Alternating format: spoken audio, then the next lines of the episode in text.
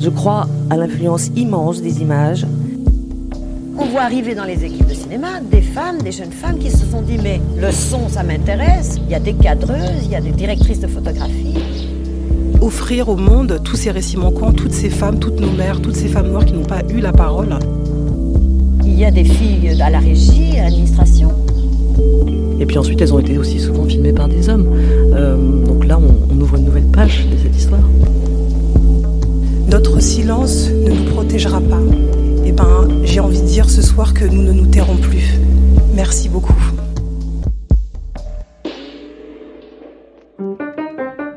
Tu m'as dit que t'avais entendu tes parents, maman, t'es sortie de la maison, c'est ça? En fait, j'entendais pas vraiment les mots, j'avais que des bouts de voix, mais ça Ah bah faisait. oui, mais non, enfin, si t'avais pas les mots, du coup, tu peux pas savoir si c'était une dispute ou pas. Enfin, je sais, je sais ce que j'ai entendu. So, as you know, the autopsy report is uh, inconclusive about the cause of death. Stop. I did not kill him. That's not the point. Ça y est, l'attente est enfin terminée. Depuis le 23 août, Anatomie d'une chute, notre palme d'or et de cœur, est projetée en salle, et avec lui, c'est toute l'œuvre de Justine Triet qui est remise au devant de la scène. La bataille de Solferino, Victoria et Sibylle, les trois autres fictions de la réalisatrice française, suscitent un air de déjà-vu à tous ceux qui ont regardé Anatomie d'une chute. Comme Sandra, accusée d'avoir poussé son mari du grenier, ces autres héroïnes prospèrent dans les zones d'ombre, plus que dans leur couple en tout cas, toujours dépeints comme conflictuels. Le couple comme cul-de-sac égalitaire, la recherche de la vérité propre à la condition humaine et la marginalité des femmes sont autant de sujets qui tiennent la réalisatrice à cœur. Je suis Léon Catan et pour cet épisode de rentrée, je vous invite à découvrir la filmographie de Justine Triet en compagnie de mes collègues Mariana Agier, Diane Lestage et Alicia Arpaya. Est-ce que vous pouvez nous dire à quoi il fait référence quand il parle du pillage de son œuvre That's not true. Vous aviez déjà frappé votre mari Non. Non, jamais. C'est bien ce qui s'est passé.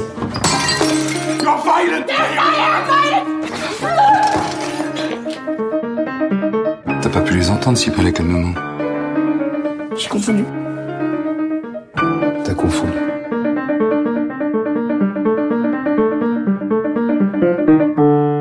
I'm innocent, you know that, right? Donc Justine Triet est formée aux Beaux-Arts, où on lui a enseigné la peinture. Quand elle en sort avec les félicitations du jury, elle bifurque vers le montage et la vidéo et réalisera trois documentaires entre 2007 et 2010. À l'exception du dernier, Des ombres dans la maison, qui se déroule dans un favela au Brésil, les autres sont réalisés en France et euh, s'intéressent à la politique. Le premier, en place, observe le mouvement social de 2006 contre le CPE et le second capture les deux soirées des élections présidentielles de 2007 opposant Ségolène Royal et Nicolas Sarkozy. Il s'appelle Solferino. Il fera écho à son premier long métrage de fiction, La bataille de Solferino, qui est réalisé cinq ans plus tard, dans un contexte très particulier. N'est-ce pas, Diane? Euh, mais avant de rappeler le, contexte politique du film, je voulais rappeler aussi le contexte dans lequel sort le film. Le film, est, donc euh, la bataille de Solferino, était euh, programmé à l'Acide euh, en 2013, et c'est un peu le moment où on assiste à une nouvelle génération de cinéastes français dans le cinéma d'auteur, des cinéastes qui filment euh, comme le, programme encore euh, avec très peu de moyens. Donc la même année que euh, la bataille de Solferino, il y avait deux automnes et trois hivers de Sébastien Bedbeder avec Vincent Macaigne aussi, c'est un peu les deux rôles en fait la même année où il est où il est révélé en tant qu'acteur au cinéma. Ensuite, en 2015, Pauline Sarrage de Émilie Brisavoine, qui joue aussi dans la bataille de Solferino euh, la, la babysitter. Et donc Vincent Macaigne, lui, passera aussi à la réalisation à l'acide, avec Pour le réconfort en 2017. Et donc il y a quelque chose de très fort, dans cette euh, une sorte de nouvelle vague de cinéastes euh, euh, au début des années 2010, avec des, des préoccupations politiques de gauche assez engagées et qui mêlent vraiment la fiction et le documentaire dans leurs premières œuvres longues. Pour revenir sur la bataille, donc on est en 2012 et elle tourne plus précisément le 6 mai, qui est le jour du second tour euh, des euh, élections présidentielles, donc qui oppose euh, à l'époque l'UMP, toujours avec Sarkozy, et le PS cette fois avec François Hollande. Et le film est tourné donc dans la rue de Solferino où le, il y a le QG du Parti socialiste. Trier retrouve Laetitia Doche, avec qui elle avait tourné dans le court-métrage Vilaine fille, mauvais garçon, qui est sorti quelques années avant. Et euh, celle-ci incarne une journaliste d'ITélé qui va couvrir la victoire de la gauche pour la chaîne d'info. À côté donc, du, contexte euh, politique, il y a le contexte intime où en même temps qu'elle est euh, prise dans la foule par son boulot, elle va essayer de mettre à distance son ex-compagnon plutôt instable, donc joué par Vincent McCain, et l'empêcher d'approcher leurs deux petites filles. Donc c'est un premier long qui mêle l'intime, le collectif, le documentaire et la fiction, comme on l'a dit, où elle est très proche de la méthode Cassavetes. Elle en parle souvent d'ailleurs en interview, c'est vraiment une de ses, références et de ses influences principales. Et on le voit notamment dans la mise en avant euh, directement dès dans le film euh, des acteurs, des actrices, de leur corps, la spontanéité du cadre et l'instantanéité de l'action, c'est-à-dire qu'on est vraiment dans un présent euh, de cinéma documentaire. Et bien sûr, personnage féminin très fort, très brut, comme l'était Jenna Roland qui était l'actrice phare de John Cassavetes, qui a joué dans cinq de ses films et notamment dans Une femme sous influence. Tout à fait, qui est vraiment, on retrouve directement euh, cette influence euh, dans les films de, de Trier. Pour moi, les documentaires de Justine Trier ont en quelque sorte euh, préparé ces fictions. C'est surtout flagrant dans ce premier film qui est très fougueux. Trier va demander souvent aux acteurs de, de conserver leur vrai prénom. C'est quelque chose, une habitude qu'elle va qu'elle va conserver au fil de sa carrière et elle s'entoure également beaucoup d'acteurs non professionnels.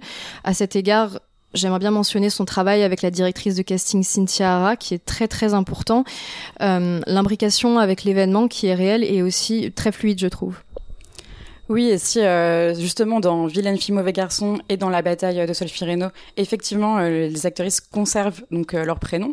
Ce, qui est assez assez amusant à voir, c'est que pour Victoria et Sibyl, qui est justement les deux films où elles laissent la fiction submerger plus que le documentaire, les acteurs les actrices perdent donc leur prénom et ont des prénoms de fiction. Et de nouveau avec Anatomie d'une chute, donc cette palme d'or, Sandra Euler et Samuel Tess s'appellent Sandra et Samuel, euh, et, comme c'est un peu le film qui revient sur le couple qu'elle avait euh, plutôt abandonné pour le portrait de femme euh, dans les deux précédents. Là, donc on revient sur le couple Dosh McCain et elle prolonge en fait cette réflexion-là. Donc c'est assez intéressant de voir à quel point les prénoms sont, sont porteurs de, ce qu'elle veut raconter. Alicia, tu voulais réagir? Oui, sur le côté réflexion entre le documentaire et la fiction, c'est vrai que la scène, vraiment le cœur du film de la bataille de Solferino, qui est cette séquence au moment de l'élection euh, de François Hollande euh, en 2012. Moi, je trouve que c'est une des scènes les plus folles qu'on a pu voir dans le cinéma français euh, de ces des années 2010, parce que c'est déjà un un vrai moment de bravoure déjà pour deux cinéastes. C'est-à-dire que il faut se rendre compte que Justine Trier à ce moment-là, elle a quand même tourné toute la journée à l'extérieur en se laissant aussi porter un peu par le réel. C'est-à-dire que sur place, Laetitia Doche, elle était vraiment euh, habillée comme une journaliste d'e-télé, les logos étaient sur son micro, sur la caméra, et elle agissait comme telle. Il y a d'ailleurs des, des, séquences euh, où on la voit interagir avec les militants, avec des politiques. Et donc là, on a vraiment l'impression de voir un documentaire dans toute cette partie-là, vraiment où elle est au cœur de l'événement. Et ce qui est intéressant, c'est de se dire que Trier, en fait, finalement, quand elle a commencé à tourner au début de cette journée, mais elle savait pas forcément l'issue que pouvait prendre son film. D'ailleurs, je ne sais pas à quel point elle voulait dès le départ se focaliser sur Solferino, je pense que c'était vraiment l'objectif, mais elle va aussi à un moment donné au QG euh, de l'UMP, prendre un petit peu le pouls euh, de, l'autre côté, du côté du QG de Sarkozy, pour voir comment ça se passe avant de revenir au Solferino. C'est assez euh, assez fascinant. Moi-même, en fait, j'ai été journaliste d'infos en continu à faire des duplex et je trouve que c'est le film qui parle le mieux aussi de l'effervescence qu'est ce qu'est ce métier et un petit peu aussi la folie que cela engendre, où finalement on n'a pas forcément euh, de, vie privée, où en fait l'actualité prend le pas aussi, donc tout se mène donc dans le personnage de Laetitia Doche, elle doit faire face à la fois à cette actualité brûlante, à sa vie professionnelle et à sa vie personnelle qui vient s'imbriquer là-dedans. Donc c'est une représentation euh, que je trouve très juste et qui va un petit peu à l'encontre des clichés qu'on peut avoir aussi sur les journalistes euh, habituellement. C'est quelque chose qu'on retrouve d'ailleurs un petit peu dans, dans Anatomie d'une chute où les, journalistes euh, sont, sont aussi présents et on est encore un peu dans cette veine réaliste même si c'est beaucoup plus léger évidemment. Oui, et par rapport à ce que tu disais, euh, Alicia, sur euh, ce côté euh, débordant qui est assez rare dans la télévision, c'est vrai qu'on n'a pas l'habitude de voir une journaliste télé. On a toujours cette image des journalistes télé tout propre, très très professionnels, qui parlent bien, etc. Et là, on voit vraiment tout ce qui est foutu derrière, en fait, tout ce qui est planqué. Tout le chaos, en fait, parce que je trouve que cette séquence, elle est vraiment chaotique où on a à la fois le chaos de sa vie personnelle, le chaos de sa vie professionnelle, le chaos de la vie politique française, avec, euh, je sais pas, il va y avoir 10 000 personnes, je pense, dans cette rue de Solferino. Les plans sont impressionnants, notamment il y en a certains où elle, la caméra est vraiment vue d'en haut, donc on voit toute la masse des gens et au milieu Vincent Macaigne qu'on repère un petit peu.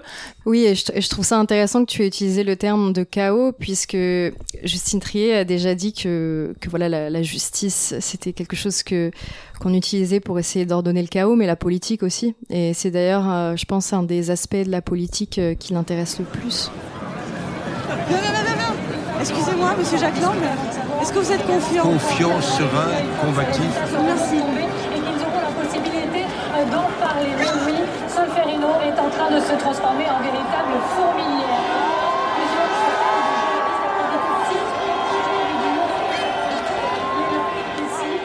La politique, c'est l'ordre dans le chaos, mais c'est également euh, beaucoup de théâtralité. C'est un aspect euh, qui euh, intéresse également beaucoup Justine Trier. Comment est-ce que la vérité est mise en scène? Et d'ailleurs, la vérité n'est-elle pas un concept monté de toutes pièces par l'être humain au gré des interprétations? Dans Solferino, cette question est posée en filigrane à travers le métier de Laetitia, qui est le journalisme. Comme vous avez pu l'entendre dans l'extrait précédent, comment ces derniers mettent en place le débat public? Comment est-ce que les journalistes opposent les points de vue et construisent une narration autour des événements politiques couverts? Et euh, par exemple, justement, pendant, euh, pendant les élections qui ont vu euh, François Hollande gagner, il y a vraiment eu une fiction autour du retour de l'espoir après des années d'austérité, de, de révolte urbaine, etc. C'est très parlant, en fait, ne serait-ce qu'à travers le choix des, interlocuteurs, qui sont en plus des choix un peu sociologiques, parce que que ce soit quand elle interroge des personnes côté UMP ou côté PS, on voit différents types de profils de votants qui sont euh, assez intéressants. Donc toi, je sais que Alicia, ça t'a vraiment évoqué le pouvoir de l'image. Oui, parce que en fait, quelque chose qui est aussi intéressant dans cette représentation du journaliste, c'est comment aussi on fabrique euh, les images de chaînes d'infos en continu. C'est vrai qu'à l'époque, on est euh, en, en, 2012 et les chaînes d'infos, on est encore au début en fait. On n'est pas encore aujourd'hui euh, où BFM a vraiment entre guillemets presque pris le pouvoir, où il y a beaucoup de chaînes d'infos.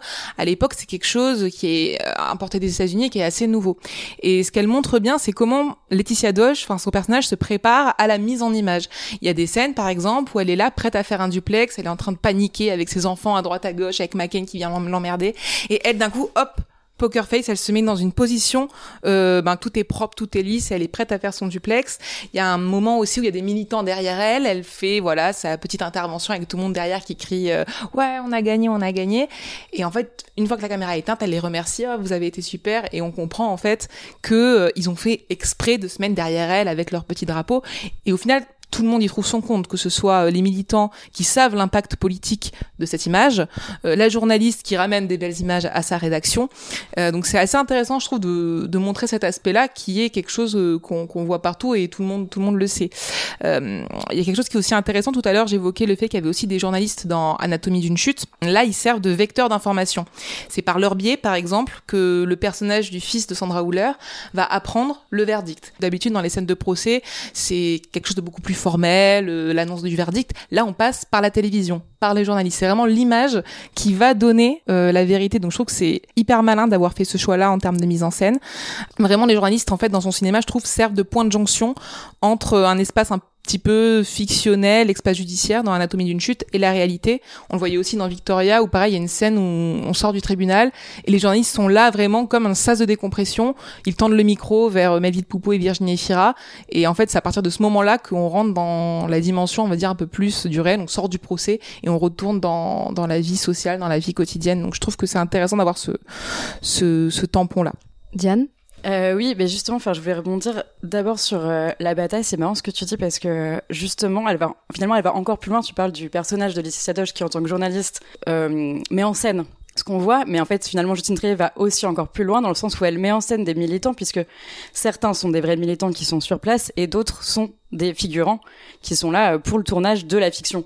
Notamment Aurélien Bélanger qui joue un, un militant UMP, ce qui est d'ailleurs très cocasse. Euh, et qui, qui du coup joue militant. Donc il y a vraiment cette histoire de d'image et de vérité, de ce qu'on montre pas. Elle joue tout le temps avec ça. Et là, du coup, je rebondis également sur Anatomie, où euh, c'est dans un entretien que le personnage de Sandra Hüller, donc qui est écrivain, euh, dit cette phrase où elle dit la fiction détruit le réel. En fait, le personnage parle de ses livres et elle dit la, fiction détruit le réel. Et je trouve que c'est un, un, parfait miroir de, du tout le scénario d'Anatomie d'une chute sans trop. Et il y a vraiment quelque chose d'assez fracassant dans tout ce, dans la manière dont elle fait frotter le, la fiction et le réel tout le temps. Oui, moi aussi, je vais rebondir sur ce que tu dis, Diane, euh, sur cette friction qu'on retrouve dans Anatomie d'une chute, dans la scène de reconstitution euh, du crime, où il y a vraiment une séquence où, euh, voilà, les enquêteurs sont présents dans le chalet où euh, il y a eu euh, ce, ce, mort, Samuel, et ils vont faire une reconstitution avec une caméra. Et là, elle va mêler à la fois des images vraiment de la caméra, donc avec ce grain un petit peu sale d'une caméra policière. Et puis après, hop, on sort de cette image-là, et d'un coup le cadre, on va dire, euh, s'ouvre, même si on est sur un même ratio, où on voit en fait la caméra qui filme les témoignages, qui filme les reconstitutions. Et je trouve ça vraiment euh, assez génial de montrer en fait aussi dans une même scène la fiction et le réel, même si là on est dans la reconstitution, mais de jouer vraiment en image sur les deux aspects.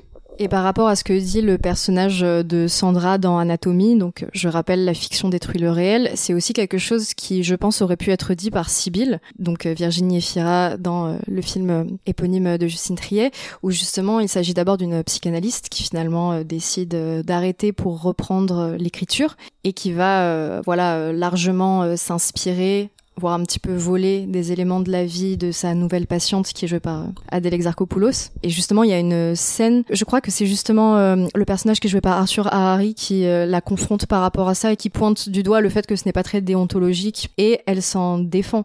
Et finalement, plus on va avancer dans le film et quand elle va se retrouver sur ce tournage, elle, en tant que psy de cette actrice, mais également en tant qu'écrivain, en fait, elle va influencer le, cours de l'histoire puisqu'elle va, elle va vraiment devenir partie prenante de ce tournage. Et au cœur de tout ça, on voit bien que tout chez Justine Trier est une question euh, d'angle, qu'elle n'est pas intéressée par euh, la, morale, même si ça parle beaucoup de justice. Et elle ne veut pas que ces personnages soient garants d'une morale, qu'il y en ait un qui est l'ascendant sur euh, l'autre par rapport ses, à ses principes. Et à propos de la morale, parlons de justice. La justice, son fonctionnement, son décorum et ses absurdités. On écoute. Euh, lorsque l'animal se retrouve en présence de la personne qui a fait du mal à sa maîtresse, il a une réaction de recul, puis de peur. C'est une sorte de body language, hein, un ensemble de signaux assez lisibles. Le regard, enfin je veux dire la position des yeux, euh, des oreilles, puis de l'ensemble du corps. Euh, la queue, ça très important la queue. Hein. L'étude montre très clairement qu'un chien stressé ou apeuré battra plutôt la queue vers la gauche, alors qu'au contraire un chien confiant et joyeux la battra vers la droite. Vous pouvez nous expliquer ce que vous avez découvert avec les tests réalisés sur le chien de la victime? Oui. Est-ce que vous pouvez lancer la vidéo voilà. Alors, dans le premier test, quand on présente au chien euh, qui se prénomme Jacques une chemise lambda qui n'appartient à personne en particulier, il bat la queue vers la droite. Alors qu'au contraire, dans le second test, euh, quand on lui présente une chemise appartenant à l'accusé, là, il réagit différemment, il semble inquiet, stressé, et il bat la queue vers la gauche. Euh, S'il vous plaît, il s'agit d'une étude qui n'a de valeur que statistique. Hein. On nage en pleine approximation. Maître Mazetti Ça se passe de commentaires. L'extrait que vous venez d'entendre est issu de Victoria, le second long métrage de Justine Trier, mais ne vous laissez pas tromper, il ne s'agit pas d'un film de procès. Mariana, qu'est-ce que tu peux nous dire sur ce film? Alors Victoria, donc c'est le deuxième film de Justine Triet. Il sort en 2016, donc euh, soit trois ans après Solferino dont vous parlez Diane. C'est un film qui a eu un retentissement assez important à sa sortie. Il est présenté en ouverture de la semaine de la critique du Festival de Cannes et euh, à son exploitation en salle, il a dépassé les 600 000 entrées en France, ce qui est quand même assez honorable pour un film de de cette production et de cette envergure. C'est un film qui a été assez remarqué euh, par la critique et par le public, d'une part parce que il, il assoit vraiment le style de, de Justine Triet qui va vraiment là euh, affirmer euh, beaucoup plus sa patte de réalisatrice de fiction et de scénariste, et aussi d'autre part parce que c'est le film qui va consacrer l'entrée de euh, Virginie Fira qu'on ne présente plus en tant qu'actrice dramatique. Jusque-là, Virginie Fira faisait beaucoup beaucoup de comédie et là, c'est vraiment son premier rôle de drame de, de personnage beaucoup plus complexe qui va vraiment la, la propulser pour la suite et c'est une collaboration bah, entre les deux qui va continuer avec euh, avec Sibyl euh, dont on va vous parler après. Et Victoria en tant que bah, en tant que film, ça a une forme assez comme tu l'as dit Léon assez inédite en fait ça ça va mélanger la comédie romantique et le film de procès qui est un mélange qu'on voit assez rarement. Le film va nous présenter donc le personnage de Victoria Speak, qui est euh, une avocate d'une quarantaine d'années et qui se retrouve à devoir défendre un ancien ami qui est accusé d'avoir blessé sa compagne d'un coup de couteau pendant un mariage. Et euh, dans le même temps, on va voir sa vie personnelle qui est au bord de la crise entre son ex euh, qui prépare un roman incendiaire euh, sur leur vie de couple, où elle voit du coup sa sa vie sa vie personnelle être déballée publiquement. Elle a aussi ses deux petites filles à gérer, les babysitters successifs qui claquent la porte parce qu'ils n'arrivent pas à, ils arrivent pas à faire leur travail, jusqu'à l'arrivée de Sam qui est joué par Vincent Lacoste, qui va se proposer de devenir jeune homme au père. J'en dirai pas beaucoup plus. Et donc effectivement, pendant ce procès auquel euh, Victoria va devoir participer sur euh, cette euh, accusation entre envers son ancien ami d'avoir donc blessé sa compagne, il y a la présence d'un chien, comme vous l'avez vu dans l'extrait, qui va faire partie prenante du procès, qui va faire office de témoin pour questionner justement où se où se trouve la vérité. Léon, c'était quelque chose qui qui t'avait beaucoup marqué? Oui, parce qu'en fait dans cette scène, donc on va faire appel au service d'un comportementaliste pour animaux qui qui va essayer d'observer la réaction euh, négative qu'éprouve le chien par rapport au personnage de Melville Poupeau pour déterminer si c'est une réaction qui est créée parce qu'il a été témoin d'une agression ou si c'est parce qu'il ne l'aime juste pas. Et du coup, voilà, c'est ça paraît absurde, mais ça fait aussi partie de, de, de ce, système-là. Il y en a aussi d'autres, des scènes un peu plus sérieuses quand même, qui relèvent d'un registre tout à fait euh, étrange, auquel on s'attend pas forcément quand on, quand on ignore le déroulement d'un procès. Euh, J'en veux pour exemple euh, cette scène dans Anatomie d'une chute, où l'avocat général, qui est d'ailleurs joué par Antoine Reinhardt, et il est incroyable. Donc il va mobiliser des extraits des romans de, de Sandra, où elle parle d'une femme qui a déjà envisagé de tuer son mari, euh, qui voilà nourrit beaucoup de sentiments euh, négatifs à l'égard de son époux, pour essayer de, de l'incriminer.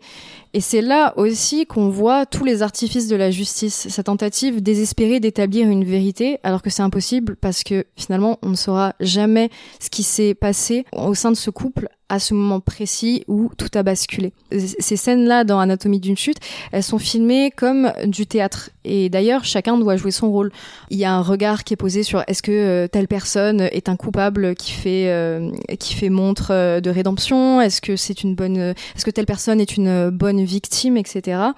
Il faut savoir que cette fascination, elle a pris Justine Trier assez tôt, puisqu'elle a passé un certain nombre de temps à observer des, des procès au tribunal à Paris. Alicia. Oui, c'est vrai que hum, quand on regarde Anatomie d'une chute, euh, moi je me suis beaucoup interrogée à quel point cette théâtralité est réaliste. Euh, parce que tu viens de le dire, Léon, Justine Trier a un rapport à la justice qui est assez intime. Elle a beaucoup été spectatrice de procès.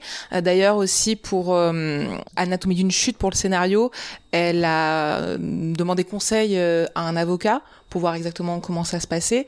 Donc elle a vraiment ce souci de réalisme qu'on abordait déjà tout à l'heure sur sur l'aspect du journalisme mais là, il y a aussi ce côté théâtral qui est apporté par Antoine Reinhardt, ce que moi je trouve un peu caricatural personnellement. Je suis pas forcément de la vie générale, mais moi ça m'interroge beaucoup euh, sur euh, sur le, réalisme de cette scène. Donc, euh, ce qui est intéressant aussi, je trouve, avec le personnage d'Antoine Reinhardt, c'est qu'il est, obsédé par ses convictions. Et il y a une scène qui est hyper intéressante, c'est celle quand il va prendre les livres de, Sandra, ses romans, qu'il va en lire des lignes et qui va argumenter à partir de la fiction. Là, il y a un basculement qui En fait, c'est le fantasme de la fiction qui prend le pas sur les faits, alors que la justice, surtout le, le procureur hein, qui représente l'État, doit se montrer factuel et doit se référer aux faits avant tout. C'est, je trouve, une scène assez édifiante sur le fantasme de la fiction qui va impacter euh, le réel. Et même, je, je dirais, elle, elle montre comment est-ce que la fiction, elle régit nos vies bien plus qu'on ne voudrait le croire, parce que tu, tu questionnais le réalisme de ces, euh, de ces scènes.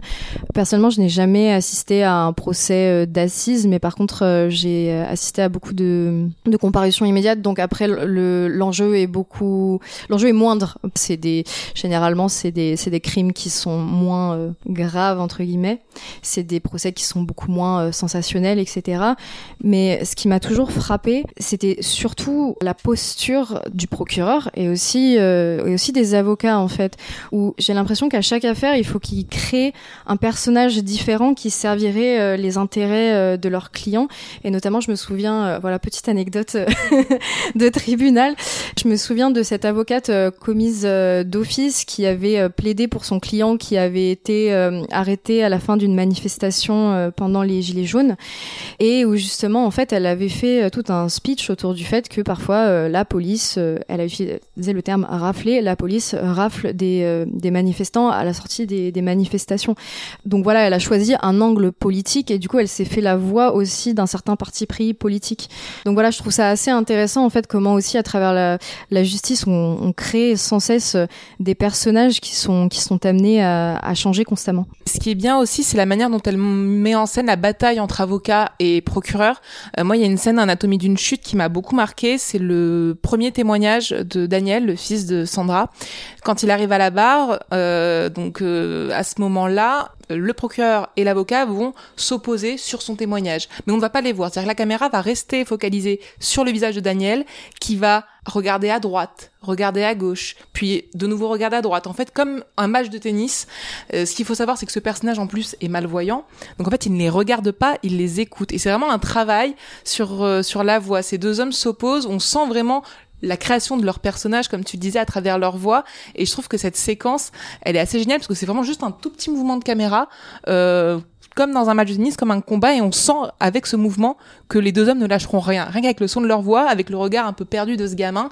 Et je trouve que c'est tout simple comme scène, elle doit durer euh, deux minutes à tout casser, même pas.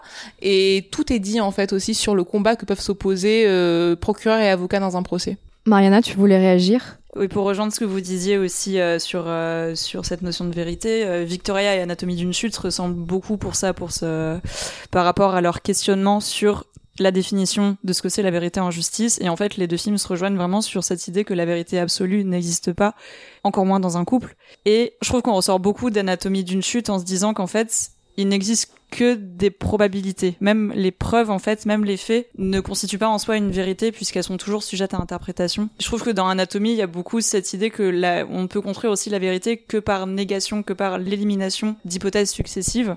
Et d'ailleurs, c'est pas du tout anodin que dans ces deux films et dans ces deux mentions de la justice, il y a aussi la présence d'un chien.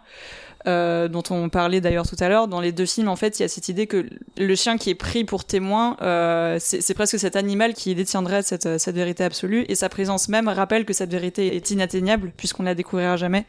C'est quelque chose qui est exprimé sur un ton assez comique dans Victoria, puisque voilà, c'est quelque chose qui est, qui est tourné sur le, sur le ton de la comédie, d'une manière plus dramatique dans Anatomie d'une chute. Même dans la bataille de Solferino, d'ailleurs, où il y a cette scène où Vincent Macaigne va essayer d'expliquer le fonctionnement du code pénal avec, euh, avec le chien d'Arthur Harari. Diane?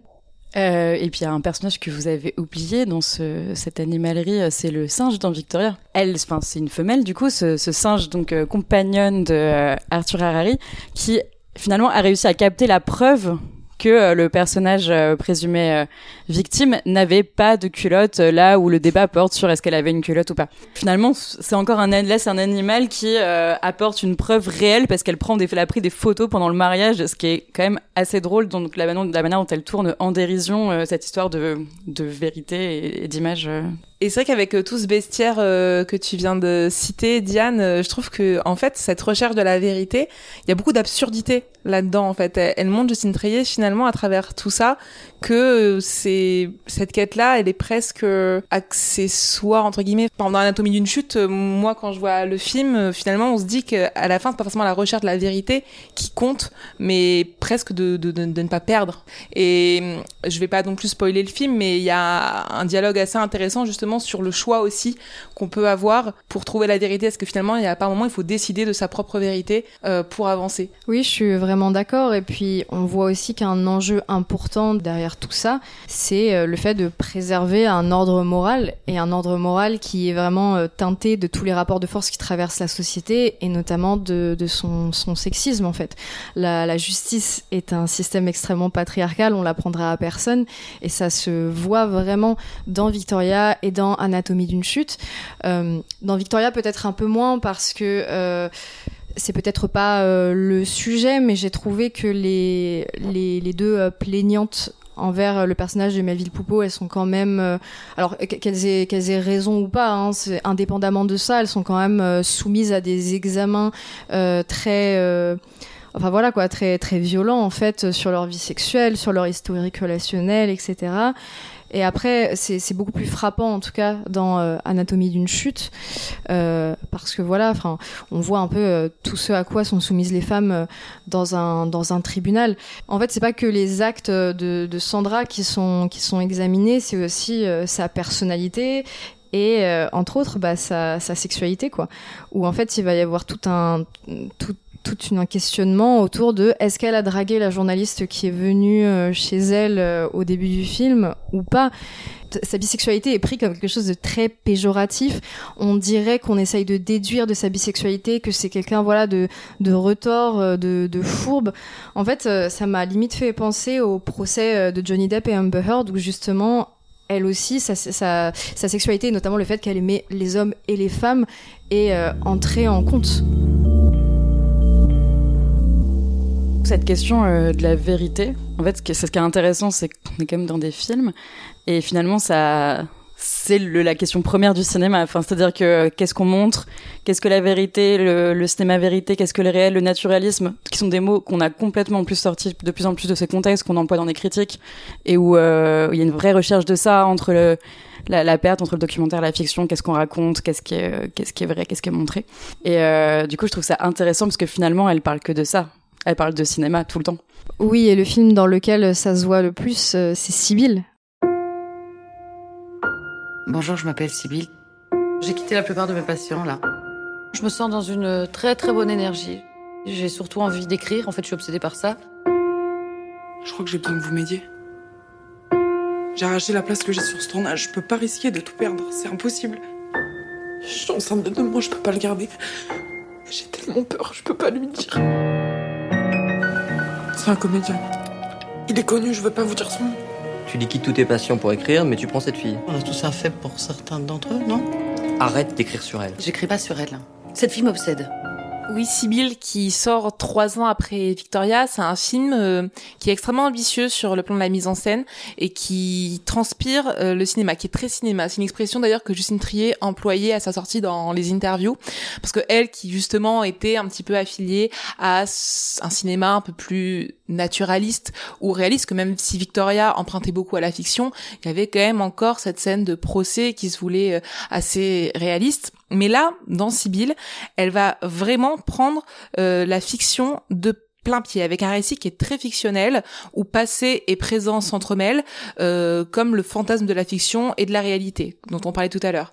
Donc tout à l'heure tu avais déjà parlé un peu du, film Léon. Donc Sibyl euh, qui est interprétée par Virginie Fira elle est psychanalyste et donc elle souhaite faire une pause dans son travail pour se remettre à l'écriture. Donc on a encore aussi ce rapport aussi à la création artistique Sauf que elle a du mal à trouver un sujet et à ce moment-là que surgit dans sa vie le personnage d'Adèle Exarchopoulos qui est comédienne et il va va y avoir une forme de, de gémellité, de relation euh, euh, très intense entre ces deux femmes que Virginie Efira va nourrir pour nourrir son roman jusqu'à en fait euh, que Virginie Efira, donc le personnage de Sibylle, aille rejoindre celui d'Adèle Exarchopoulos sur un plateau de cinéma à Stromboli, un lieu qui transpire également le cinéma, qui est un lieu très référencé, donc ça on, va y revenir euh, plus tard. Et euh, donc c'est un film qui est vraiment très euh, cérébral, et très gourmand de cinéma.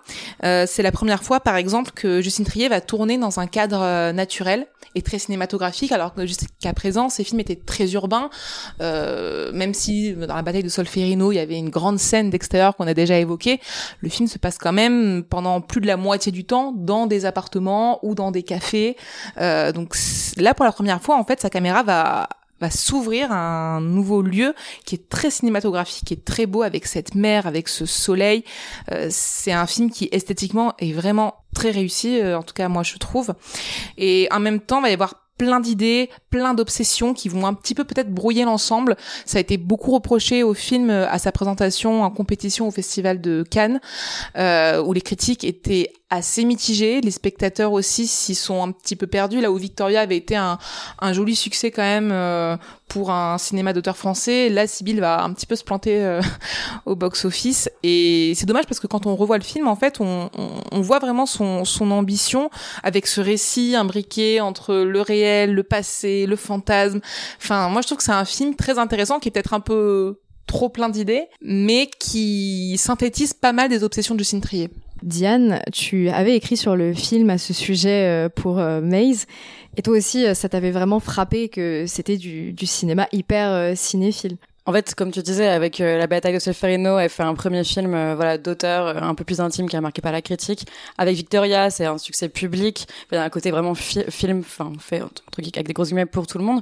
Et avec Sibyl, ce qui m'avait vraiment choqué à Cannes, c'était vraiment de dire, ok, waouh, c'est un film pour les cinéphiles en fait, parce que au départ, tu rentres dedans, puis petit à petit, tu te perds et elle te bourre de références. Enfin, c'est vrai que je l'ai revu là et je me disais bon, c'est quand même plus plaisant aujourd'hui. Ça, ça me plaît plus peut-être que, que quand je l'ai vu à l'époque. À l'époque, j'étais en mode juste ok, elle me, me balance une accumulation de références qui sont assez nom- nombreuses en dehors du fait qu'on soit sur un tournage et avec cet emboîtement de scénario, voilà, très cinématographique, etc.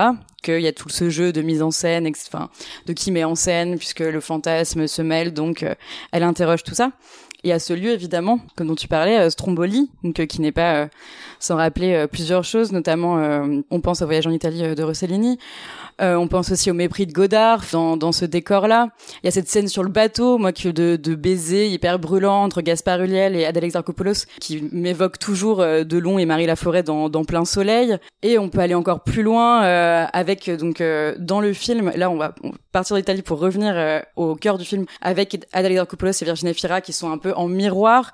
Euh, Virginia Fira est, plus vieille que Exarchopoulos et elle se voit en elle. Elle, re- elle retrouve comme ça des souvenirs de son ancienne passion en assistant à euh, la vie euh, que lui, ra- lui raconte. Ces deux femmes en miroir, ça fait directement penser à Opening Night de Cassavetes, encore lui, euh, où pareil, c'est l'histoire d'une actrice et d'une jeune actrice qui meurt, et du coup, elle est, la, la- l'actrice jouée par Jenna Roland se voit dans cette euh, jeune femme, et- etc. Et où à Eve de Mankiewicz, où euh, Bette Davis et, où se voit dans des actrices plus jeunes, on pense à Marilyn Monroe, etc. Et euh, il y a d'autres références qui sont un peu plus euh, précises, un peu moins évidentes, mais euh, qui sont quand même très présentes. Je pense totalement à cette scène de retrouvailles euh, dans la fête foraine où euh, elle retrouve Schneider qui a un enfant, elle et elle-même avec son enfant, et il y a toute la mélancolie des retrouvailles entre ces deux ex-amants qui se sont aimés très fort, qui nous évoque directement les parapluies de Cherbourg dans cette scène finale. Et pour Justine Triet, il y a une des références très fortes de ce film, c'est Tendre Passion de James L. Brooks, donc avec Nicholson, Deborah Winger et Shirley MacLaine, et retrouve en fait tout ce ce mélange des tonalités, euh, même dans le scénario, euh, dans les imbrications et la psychanalyse bien sûr euh, qui nous rappelle euh, Woody Allen, pareil. Enfin c'est quelque chose qui est assez évident quand on quand on a les références. C'est exactement ce que j'avais trouvé ça dommage, c'est que bah en fait je les avais et j'étais un peu en mode bon oui merci Justine. Enfin je, je perds ton histoire, je perds tes personnages, je perds le, je perds le, le cœur de ton cinéma, ce qui m'avait tant plu dans, dans tes précédents films. Après, je trouve qu'elle arrive quand même à pas trop se noyer dans ses références, à faire quand même un film qui est très personnel. Mais elle arrive assez vite à s'en dépêtir. Enfin, quand on revoit le film, je trouve qu'on les oublie ces références et qu'on rentre un peu plus justement dans l'histoire euh, de Sibyl. Et, et ce qui est intéressant, c'est que finalement, c'est son seul film qui est directement référencé. Par exemple, dans Anatomie d'une chute, on dirait qu'elle a voulu vraiment euh, faire l'inverse. C'est-à-dire que là, on est un, un film euh, qui est un film de genre, qui est un film de procès, qui est très codifié. Je pense qu'il y a peut-être euh, pas plus codifié que le film de procès au cinéma.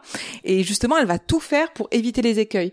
Euh, par exemple, on n'a pas les plaidoiries d'avocats. Léon, tu veux peut-être rebondir là-dessus? Non, c'était juste un fun fact par rapport au fait qu'on voit pas les plaidoiries. En fait, ça me rappelle ce que dit la journaliste judiciaire Elise Costa sur les plaidoiries. Elle dit en fait, à partir du moment où interviennent les plaidoiries, en fait, c'est trop tard parce que les gens ont déjà fait leur opinion. Donc les plaidoiries, c'est juste, c'est juste du spectacle, mais c'est tout. Et du coup, je trouve que ça renforce encore le, le réalisme, le fait qu'on n'ait pas besoin de voir ça parce que tout s'est déjà joué hors plaidoirie. Oui, c'est intéressant de le comparer aussi à Saint-Omer qui est sorti euh, l'année dernière où là, c'est c'est aussi un procès très fort, mais elle allait jusqu'aux plaidoiries finalement. C'était une autre forme de réalisme judiciaire. Et je trouve que les deux films, à les regarder un petit peu en miroir, c'est un même, même, pas une même histoire, mais un même procès d'assises. Et de voir le traitement du réalisme judiciaire au cinéma, regarder les deux films en miroir, c'est assez fascinant. Parce que Alice Diop va aller un petit peu plus justement euh, dans la représentation des plaidoiries d'avocats, va être plus dans, dans ces codes-là. Et on a beaucoup parlé de la justice, euh, mais il y a aussi euh, la psychanalyse. Oui, c'est aussi ben le tout le sujet de, de Sibyl, hein, ce personnage est, est psychanalyste et c'est vraiment un, un des, des thèmes qui revient le plus dans le cinéma du Trier.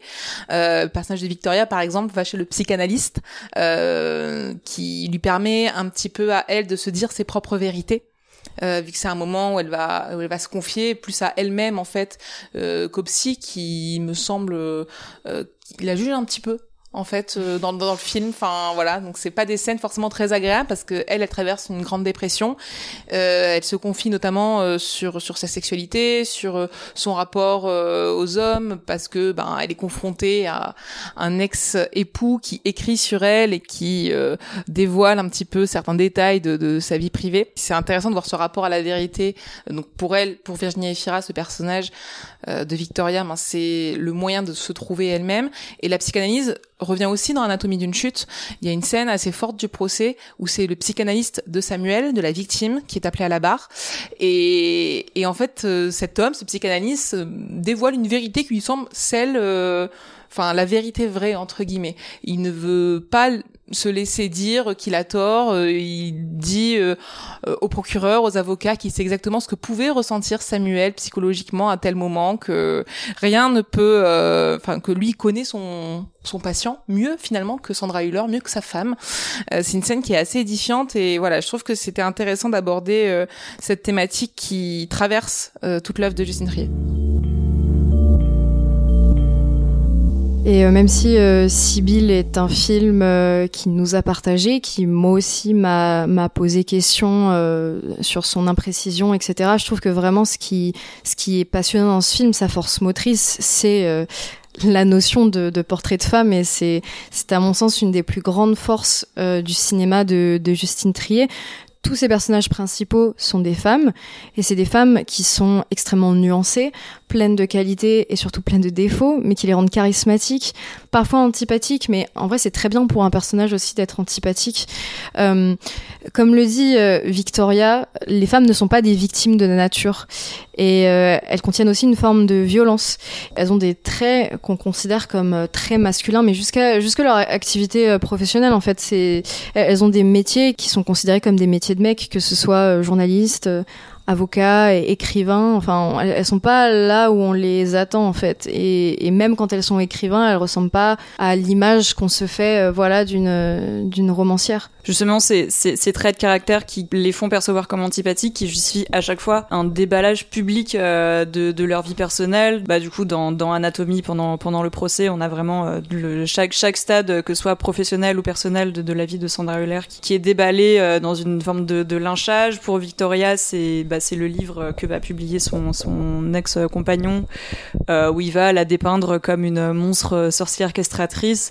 Même dans Solferino aussi, je trouvais qu'il y avait une, forme aussi d'intrusion euh, de, la vie personnelle avec cette, enfin, la bataille de Solferino, ça raconte aussi beaucoup une, intrusion permanente euh, du, domicile de, de Laetitia Doge. C'est un film que j'ai d'ailleurs complètement vécu comme un film d'horreur. Enfin, pour moi, c'était clairement du du home invasion euh, à 100%, cette manière qu'ont le compagnon, l'ex-mari euh, et l'ami de, de, de, de, rentrer dans le domicile de Laetitia Doge comme s'ils étaient chez eux. Il y a vraiment que cette idée qu'à chaque fois ce, ce, statut professionnel euh, qui presque contre nature avec tous les guillemets possibles justifie cette forme d'irrespect. Euh. Oui, et justement avant qu'on aborde plus en détail cette monstruosité socialement construite, je voulais juste rappeler le fait que Justine Triet, en inspiration de personnages, elle cite souvent Don Draper de la série Mad Men, qui est voilà un personnage qu'elle aimerait bien voir en femme. En fait, il a plein de, de traits de caractère très ambivalents qui sont encouragés dans la jante masculine, alors que c'est souvent euh, assez euh, condamné euh, chez les femmes. Et d'autres références de sa part qui sont parlantes. En 2019, elle avait publié dans les cahiers du cinéma son top des films de 2010, et elle citait deux références en particulier qui m'ont interpellée. Donc Gone Girl de David Fincher, c'est une adaptation d'un livre de Gillian Flynn, et Gillian Flynn, c'est une autrice de thriller qui dépeint toujours que des personnages antagonistes féminins parce qu'elle dit la noirceur féminine doit être cultivée, c'est important. Et elle cite également euh, la série Girls de Lena Dunham, qui est une série qui a été aussi euh, bah, beaucoup euh, critiquée, mais souvent avec des accents misogynes, parce que c'est pas des femmes qui font des efforts pour être particulièrement aimables. En fait, c'est des personnages un peu à la Woody Allen, mais transposés au, féminin sans, sans phare. Voilà, je trouve que ça se sent totalement dans sa construction des personnages féminins. Des femmes euh, fortes, charismatiques, stigmatisées, mais c'est surtout des femmes en crise. C'est des femmes qui sont au bord du craquage. Le personnage de Laetitia Doche dans euh, Vilaine fille, mauvais garçon et dans la bataille de Solferino, ça pourrait être le même personnage à quelques années euh, d'intervalle. Et Laetitia Doche retranscrit très bien cette, espèce de, de vulnérabilité qui éclate parfois. C'est une bombe à retardement, quoi.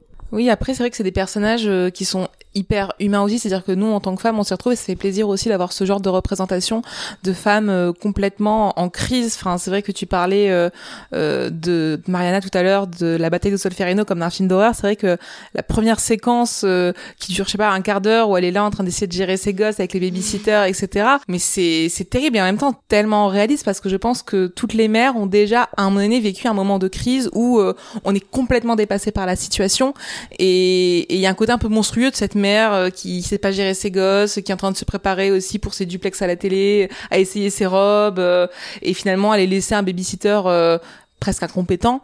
Euh, c'est un peu une figure de, de, mère, de mère monstrueuse, mais en même temps tellement humain, tellement réaliste. Et je trouve que c'est ça qui est très fort.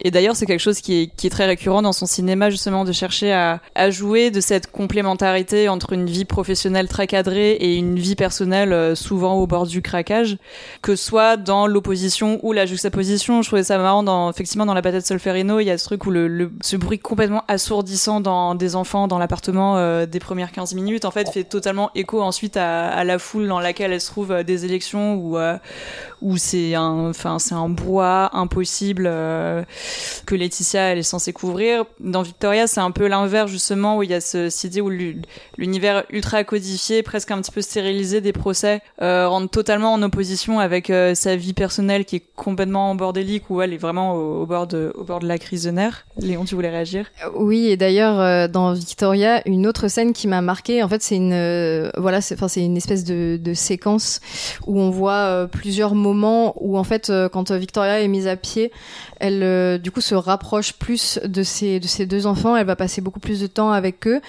et en fait, ça, se passe vraiment sur une musique déprimante et on sent que petit à petit, en fait, elle, s'enlise dans, une dépression. Et euh, je trouve que c'est assez précieux et rare comme, euh, comme montage parce que si on changeait quelques images et qu'on mettait une musique joyeuse, ça pourrait être totalement un truc euh, de film de bons sentiments, la famille c'est trop génial, etc. Et là, au contraire, c'est vraiment perçu comme une descente aux enfers, ce rapprochement avec sa famille. Dans Sibylle, euh, la relation avec son enfant est très impactée en fait par euh, la relation qu'elle avait avec le père de cet enfant qui est parti. Et du coup en fait quand elle regarde cet enfant elle voit euh, ben l'homme qui l'a quitté l'homme qu'elle a aimé euh, qu'elle a aimé passionnément.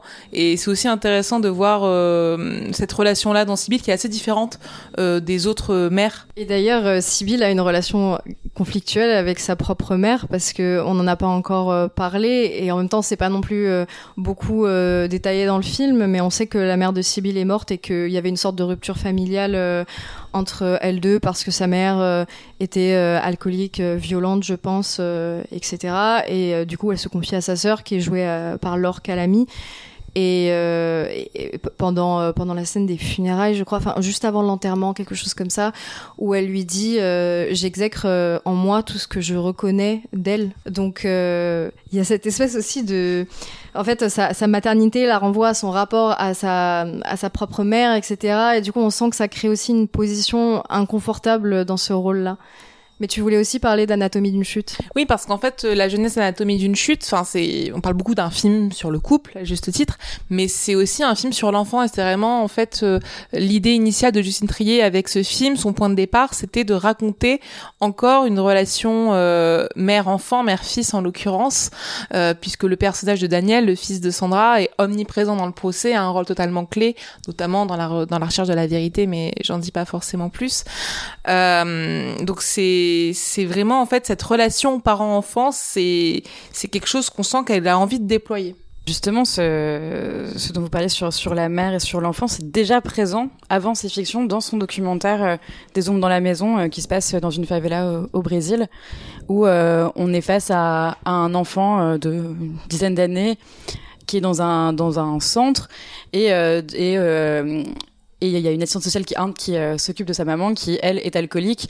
Donc déjà cette relation à l'enfance, au fait de vouloir être mère, mais d'être prise par des obsessions, par des dépressions, par des soucis, c'est déjà présent dans ce documentaire-là, alors que, enfin, ça paraît très éloigné des sujets de, des fictions de Justine Triet. D'ailleurs, si ce sujet vous intéresse, je tiens à souligner que Sorociné a déjà réalisé un épisode qui est exclusivement concentré à la représentation de la maternité à l'écran. Donc euh, voilà, il est disponible sur toutes les plateformes d'écoute de ces femmes, il y a la maternité, mais il y a aussi euh, donc bah, la sexualité et même euh, le couple, qui sont des éléments euh, centraux des films. Parce que voilà, le revers de la médaille de décrire des femmes qui sont puissantes et charismatiques, c'est que certaines de ces héroïnes, on leur reproche d'écraser voilà leurs leurs copains, les hommes qui leur plaisent, etc. Samuel dans Anatomie d'une chute, il reproche à Sandra d'avoir broyé son indépendance et d'avoir dû tout mettre de côté pour sa carrière à elle. Sam, qui est joué par Vincent Lacoste dans Victoria, il lui avoue qu'il a qu'il a peur d'elle. C'est c'est vraiment des personnages masculins qui sont plus euh, discrets et qui finissent presque des fois par être euh, par être rebutés en fait par cet aspect-là euh, des femmes qu'ils courtisent. À l'inverse, en fait, je trouve qu'il y a beaucoup de personnages masculins chez dans tous ces films qui sont des personnages faible. Et dans tout ce que ça représente euh, de la faiblesse au sens large euh, les personnages masculins du coup vont être portés vers les enfants. Donc il y a ces hommes babysitters. Enfin ce qui est quand même un fait assez rare enfin genre de voir des jeunes hommes babysitters. Il y en a évidemment dans la vie mais c'est quelque chose qui est assez marrant de voir là comment elle l'a poussé de la bataille de Solferino à Victoria et, euh, et pareil, dans, dans la bataille, il y a aussi euh, son compagnon, donc euh, joué par Virgile Vernier, qui est, qui est, euh, qui est lui fan de ses enfants, qui, essaie, qui veut absolument s'en occuper, enfin qui, qui a ce, rôle de père que McCain n'avait pas.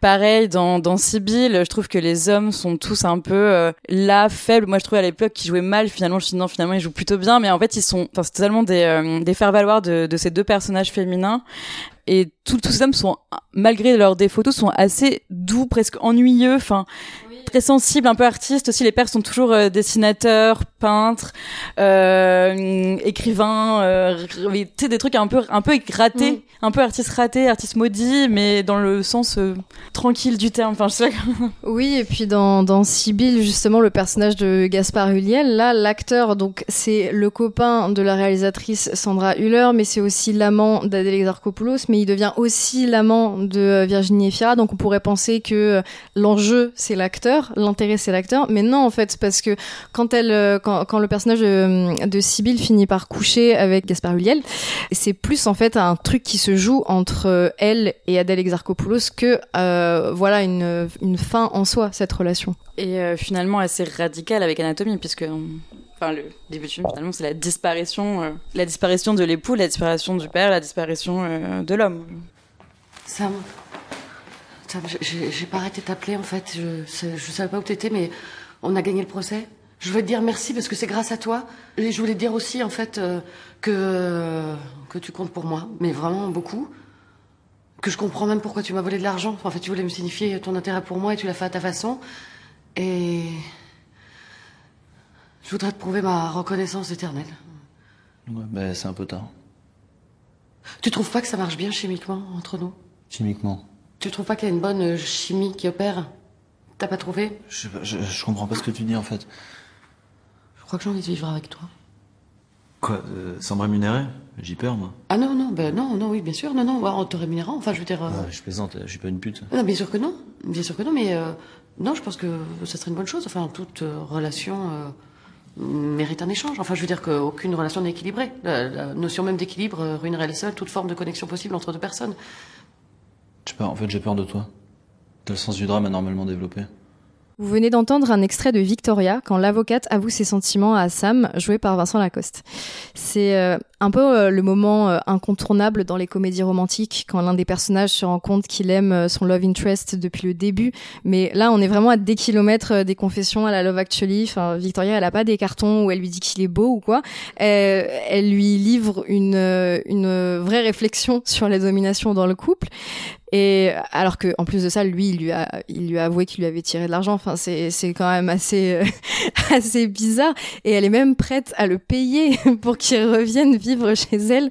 Oui, on a une réplique en plus qui est assez similaire en fait dans Anatomie d'une chute, quand Sandra évoque euh, dans la scène de dispute euh, qui est un peu le climax du film, qu'elle ne croit pas en la réciprocité des parties dans un couple, ce qui est vraiment un peu le, le cœur de leur dispute, le moment où tout va euh, euh, devenir se transformer dans l'excès en fait, dans le chaos. Donc euh, c'est une scène d'ailleurs, euh, je voulais évoquer sa place dans les grandes scènes de couple en crise au cinéma parce que je trouve que c'est vraiment une scène assez extraordinaire. Enfin, si on avait que cette scène dans le film, ce serait, ce serait déjà un chef-d'œuvre en fait, et qui m'a rappelé, ben Bergman évidemment, euh, scène de la vie conjugale, Eyes Wide Shut aussi, la scène entre Nicole Kidman et Tom Cruise, qui est une des scènes de ménage qui est les plus dingues. Enfin, moi, c'est mon film préféré, donc je ne tarirai jamais assez d'éloges sur cette séquence. Euh, ou Marriage Story, que hum, Trier cite pas mal dans la presse actuellement euh, comme inspiration, notamment sur le fait qu'elle n'était pas d'accord avec euh, les mots de Scarlett Johansson dans la scène de crise face à Adam Driver qu'elle j'ai lu dans je ne sais plus quel titre de presse, donc je suis désolée auprès des journalistes qui ont fait l'interview, qu'elle aurait aimé euh, réécrire en fait les mots de Scarlett Johansson alors qu'elle trouve que la partition d'Adam Driver est parfaite. Et tout ça doit aussi beaucoup, en tout cas cette scène-là, son travail euh, avec euh, son compagnon Arthur Harari. Donc dans, dans le couple, il y a à la fois euh, la violence euh, symbolique, donc euh, d'un partenaire qui abandonne ses rêves pour l'autre, qui sacrifie sa carrière pour l'autre, mais il y a aussi la violence physique, beaucoup. Moi, je trouve que c'est assez rare de voir au cinéma des couples qui se frappent. Des violences conjugales unilatérales, euh, oui, on en voit. Mais, euh, mais juste des couples qui se tapent, pas forcément. Et c'est une violence qui, selon Justine Trier, est très pulsionnelle. Les, les scènes de ménage, elles sont représentées comme étant violentes des, des deux côtés, avec euh, voilà des personnages qui s'insultent, ça déraille, etc. Je suis un peu plus partagée sur cet aspect-là, mais seulement dans euh, la bataille de Solferino. Dans les autres, j'ai trouvé que c'était euh, très très bien euh, géré.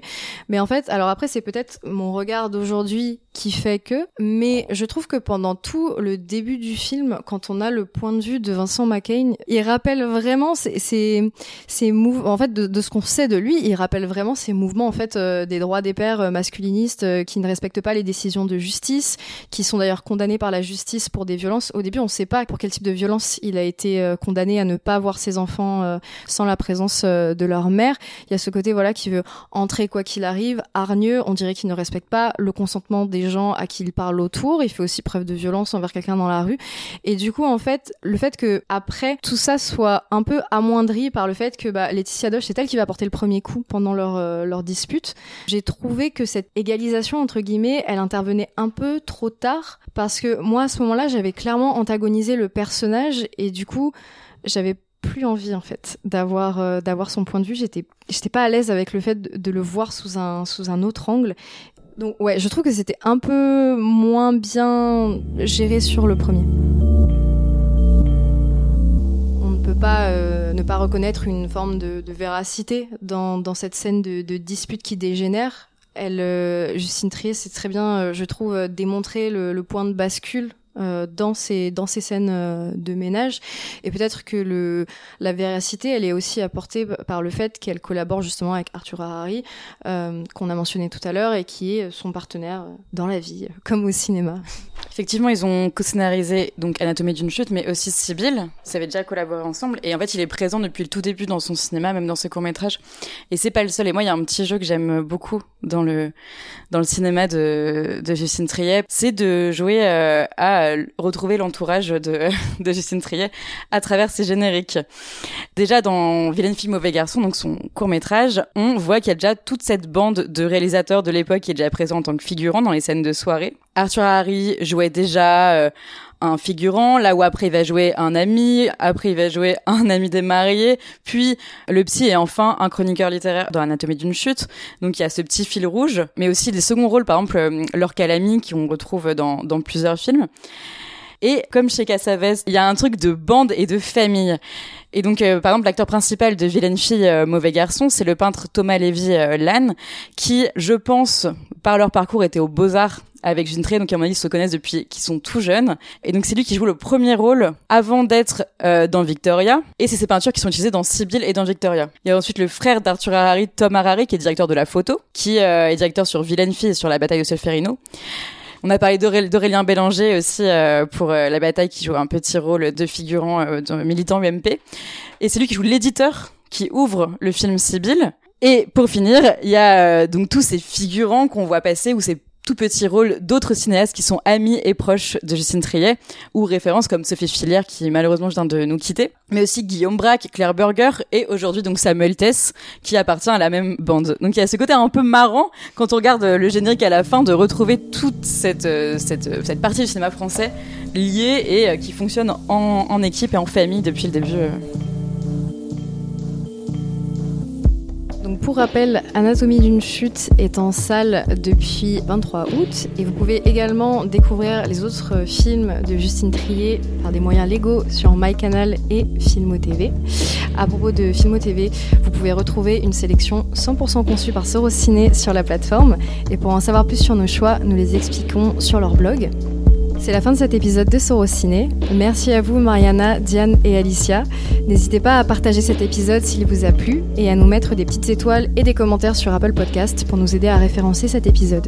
Vous pouvez également nous soutenir en lisant nos chroniques sur le web et en achetant notre revue sur le nouveau cinéma américain, toujours en vente sur le site. Enfin, si ce n'est toujours pas fait, abonnez-vous à notre Instagram et à notre Twitter. Allez, à très bientôt